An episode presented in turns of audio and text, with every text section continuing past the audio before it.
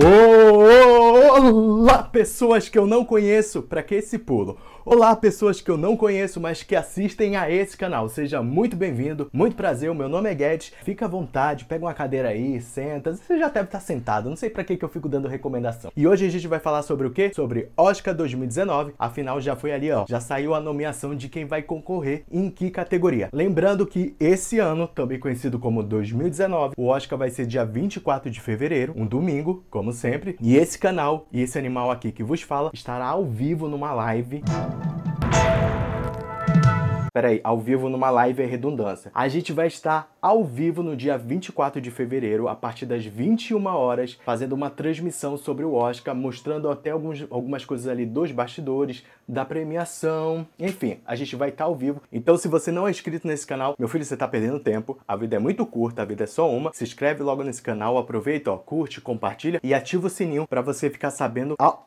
E não esquece o que? De ativar o sininho. Por quê? Porque assim você fica sabendo quando terá a live, a gente fica avisando. Além disso, durante esse mês de janeiro e fevereiro, a gente vai ter uma programação especial destacando os filmes, os principais filmes que estão concorrendo ali e as suas categorias. Por falar nisso, por que, que a gente já não começa esse vídeo aqui apresentando o quê? Quem está concorrendo na categoria Melhor Filme 2019 do Oscar? Vamos dar uma olhada então. E os indicados ao Oscar 2019 como melhor filme são Pantera Negra, Infiltrados na Clã, Bohemian Rhapsody, A Favorita, Green Book, O Guia, Roma, Nasce uma Estrela e Vice, contando a história do vice-presidente americano. Agora que a gente já viu quais são os filmes que estão ali no páreo, vamos só comentar, fazer algumas curiosidades aqui sobre o Oscar, lembrando que esse ano, também conhecido como 2019, o Oscar não vai ter o quê? Não vai ter um apresentador, um mestre de cerimônias. Não sei por que estão dando tanta repercussão sobre isso, afinal não é a primeira vez que isso acontece, isso já aconteceu umas 5 ou 6 vezes. É realmente, de fato, a primeira vez que acontece em 30 anos. Mas eu acho que vai dar muito mais dinamismo, porque a festa perdia quase meia hora, 40 minutos só com os comentários do mestre de cerimônias, enfim. Acho que agora vai ser mais ágil e vai focar mais em apresentar os filmes e os ganhadores.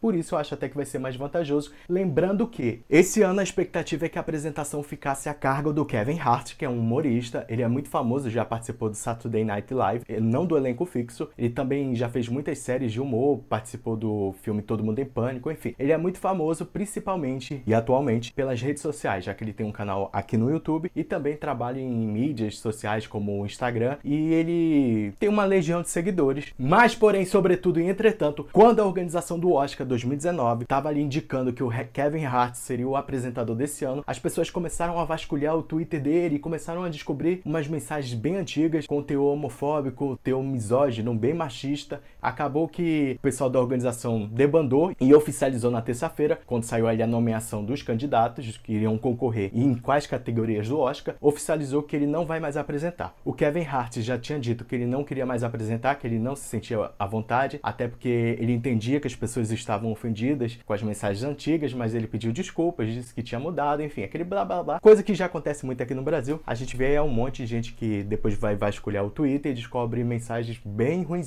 Eu, particularmente, acho que a premiação só tem a ganhar. O que, que o mestre de cerimônias faz? Basicamente, o que faz é tapar buraco, distrair a atenção ali da plateia, de quem tá em casa, enquanto a organização vai ajeitando e, e preparando os últimos detalhes. Claro que o mestre de cerimônias ele tem outros deveres, ele tem outros atributos, mas basicamente o que ele estava fazendo nos últimos anos é isso. Teve a Ellen DeGeneres, que fez aquela selfie famosa, parece até que ela inventou a selfie depois de que ela tirou essa selfie aí no Oscar, mas efetivamente não tem uma grande importância durante a entrega e durante a premiação. Eu acho até que vai otimizar o tempo, eu acho que vai ser até benéfico para o próprio Oscar. Mas é claro que vai ter convidados que vão lá ler a ficha e vai dizer: Ah, é, this Oscar goes to Best Movie Year 2019. Enfim, vai lá ter gente que vai apresentar e vai entregar os prêmios só não vai ter mais o, o Claudinho Bochecha, o mestre de cerimônias lá. Feito isso, vamos agora dar uma olhada, sabe o que? Quem tá concorrendo ali na categoria Melhor Direção desse ano, que tem um detalhe importante. Vamos lá então ver quem é que concorre na categoria Melhor Direção Oscar 2019.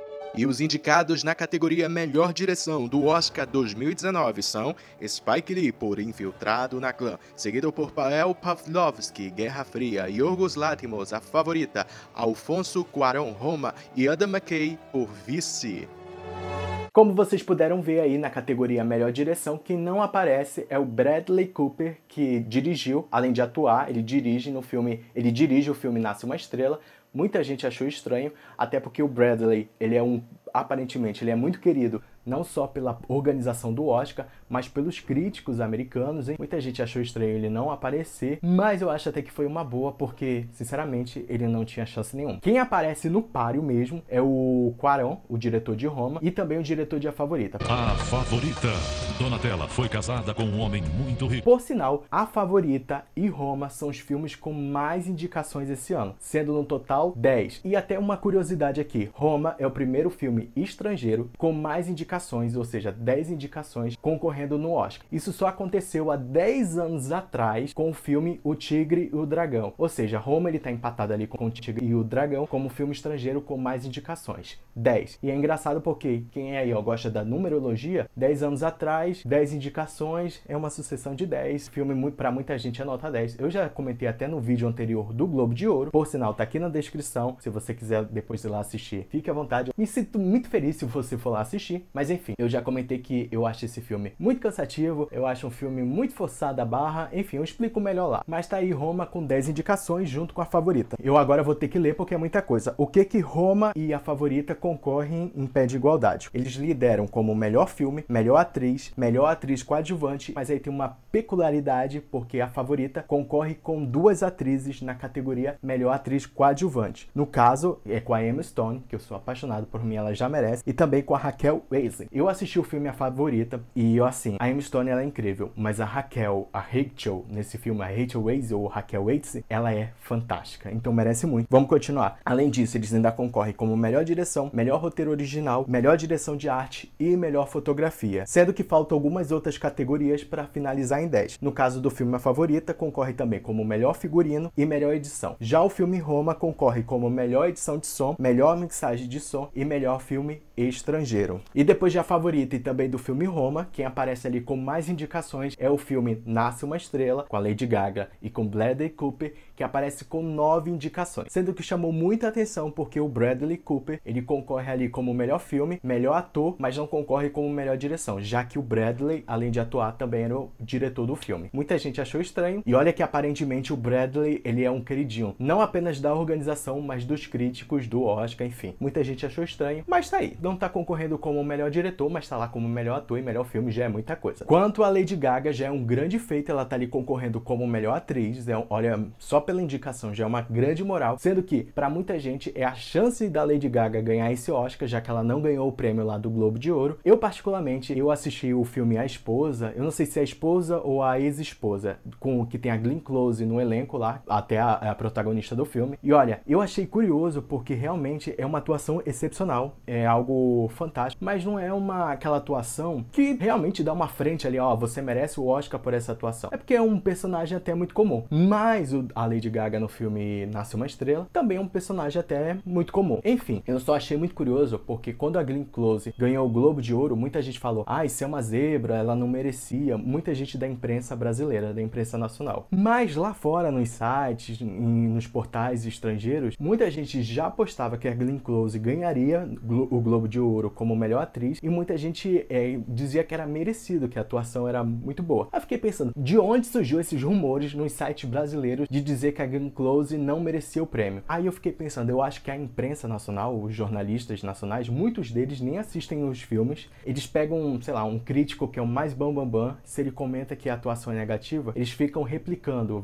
ficam repetindo. E talvez nem o crítico bam bam bam tenha assistido o filme, porque era um filme que é um filme já antigo até esse da Glenn Close, se eu não me engano, é de 2017. Chegou a ficar algum tempo em alguns cinemas no Brasil, mas eu, eu particular e é um filme de fácil de encontrar. Você consegue baixar ele aí pelos torrents da vida. Enfim, fiquei analisando ali porque eu acho que muita gente que critica a atuação da Glenn Close ou até mesmo ela ter ganho um prêmio nem deve ter assistido esse filme. E comparando a atuação da Glenn Close com a Lady Gaga, elas são meio que iguais assim, de categoria de criação de composição de personagem ou até de não composição de personagem. Enfim, acho realmente que esse ano o Oscar, esse ano é na verdade tanto para Oscar como para Globo de Ouro, já foi Glenn Close e será Glenn Close. Aposta aí que ela vai levar mesmo. Continuando aqui o nosso ranking, a gente tem em primeiro lugar a favorita e Roma com 10 indicações. Em segundo, Nasce uma Estrela com 9. Em terceiro lugar, quem aparece, até mesmo uma zebrinha ali correndo por fora, é o filme Vice ou Vice. Fica aí ao seu critério do seu português ou do seu inglês. Eu acho que é Vice que se pronuncia. Enfim, o filme Vice é aquela cinebiografia que tem como protagonista o Christian Bale, que ficou muito famoso por ter feito Batman. E o Christian Bale, assim como o Johnny Depp, é um ator que gosta de compor personagens, fazer composição. Ele faz toda uma mudança corporal. Quem assistiu o filme O Operário viu a entrega que ele faz. Nesse filme não é muito diferente. Eu assisti esse filme também, Vice Vice. Acho um filme muito perdido. A direção e a edição não conseguem focar em um tema. Para não dar um spoiler, eu vou dar um comentário aqui muito rápido. Vamos só fazer uma, uma meia sinopse desse filme. O filme Vice é uma cinebiografia que conta a história do Dick Cheney, que foi vice-presidente do George W. Bush, o filho, na época que teve até aquela guerra do Afeganistão, a questão das Torres Gêmeas, enfim. E ele, apesar de ser o vice-presidente, atuava muito nos bastidores, definindo e decidindo se os Estados Unidos iam entrar em guerra com algum país, se iam ter alguma ação em outro país, enfim. E o filme tem esse caráter de ser uma cinebiografia. Agora, minha crítica, por que, que esse filme se perde tanto? Por exemplo, ele traça uma linha ali, ok, contando sobre a relação amorosa. Do nada, ele interrompe essa linha e começa a contar uma história sobre guerra, sobre decisões de invadir um país. Ele não retorna, não concretiza aquela outra história amorosa. Aí a história da guerra, em um outro momento, ele interrompe e, e começa a falar sobre relações econômicas. Ele não retorna, ele vai passando por tudo e muito assim, muito solto, muito, muito flané, muito solto. Ele não consegue explorar. Aí quando você termina de assistir um filme, você tem a impressão que você viu muita coisa, mas você não consegue contar porque você não consegue focar em nada. Mas não é culpa sua, é que tanta direção e piora com a edição, que é muito brusca, não consegue focar em nada, não consegue manter uma linha linear para contar uma história que seja. Ela te dá fragmentos de uma história que não aparentemente tem um começo, nem tem um fim, você só tem o um meio das coisas. É isso. O filme são metades de alguns detalhes da vida do Dick Cheney. Enfim, esse é o filme Vice, que tá concorrendo em oito categorias, ou seja, teve oito indicações, sendo que para mim ele só vai levar mesmo ali de atuação de melhor ator pro Christian Bale. Eu aposto muito que o Christian só perca. Se perder, vai ser pro Remy Malek lá do Bohemian Rhapsody, que por sinal só teve cinco indicações, sendo que uma dessas é de melhor ator. Por sinal, vamos dar uma olhada nas indicações de melhor ator desse ano do Oscar 2019. Vamos lá. E os concorrentes na categoria Melhor Ator Oscar 2019 são Christian Bale por Vice, seguido por Bradley Cooper, Nasce uma Estrela, William Dafoe no Portal da Eternidade, Remy Malek, Bohemian Rhapsody e Viggo Mortensen por Green Book, O Guia. Concorrendo na categoria Melhor Atriz do Oscar 2019, temos Yalitza Aparicio por Roma, Glenn Close por A Esposa, Olivia Colman, A Favorita, Lady Gaga por Nasce uma Estrela e Melissa McCartney por Poderia Me Perdoar.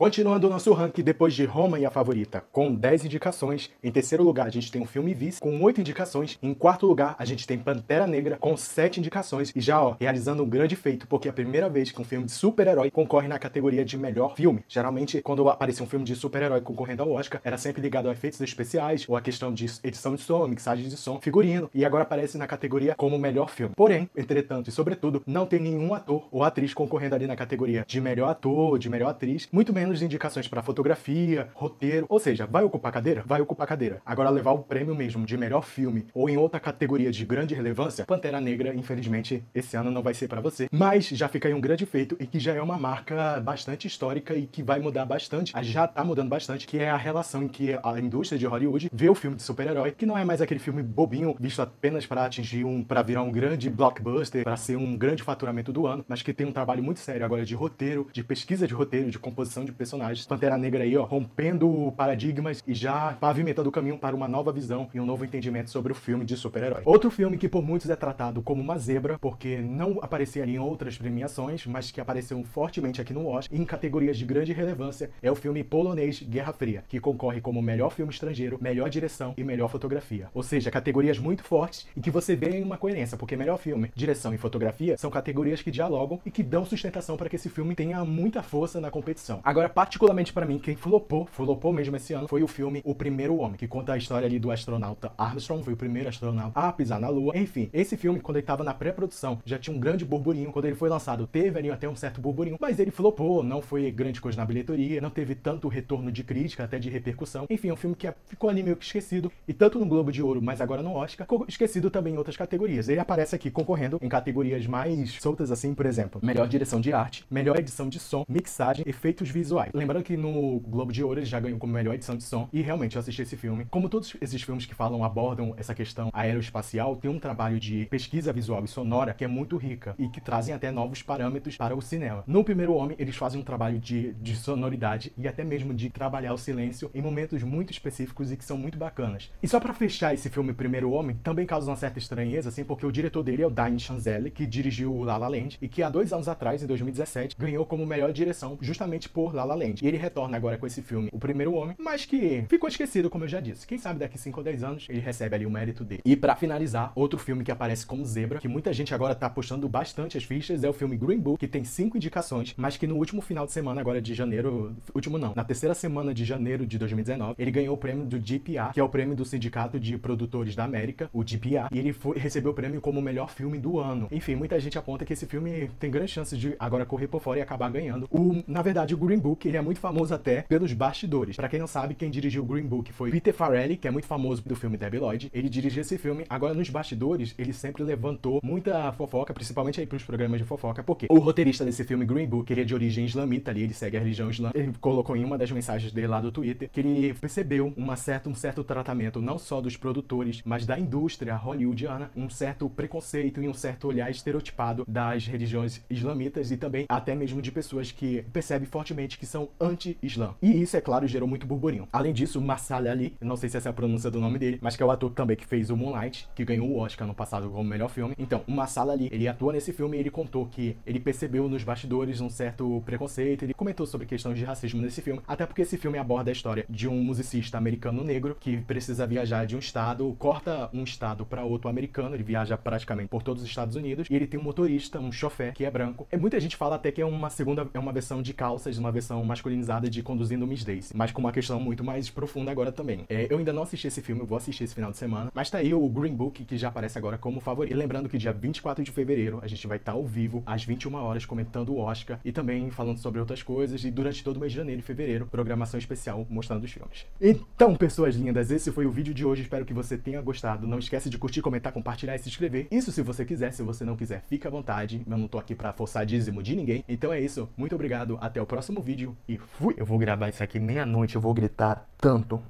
que ninguém desse prédio vai dormir. Por falar nisso,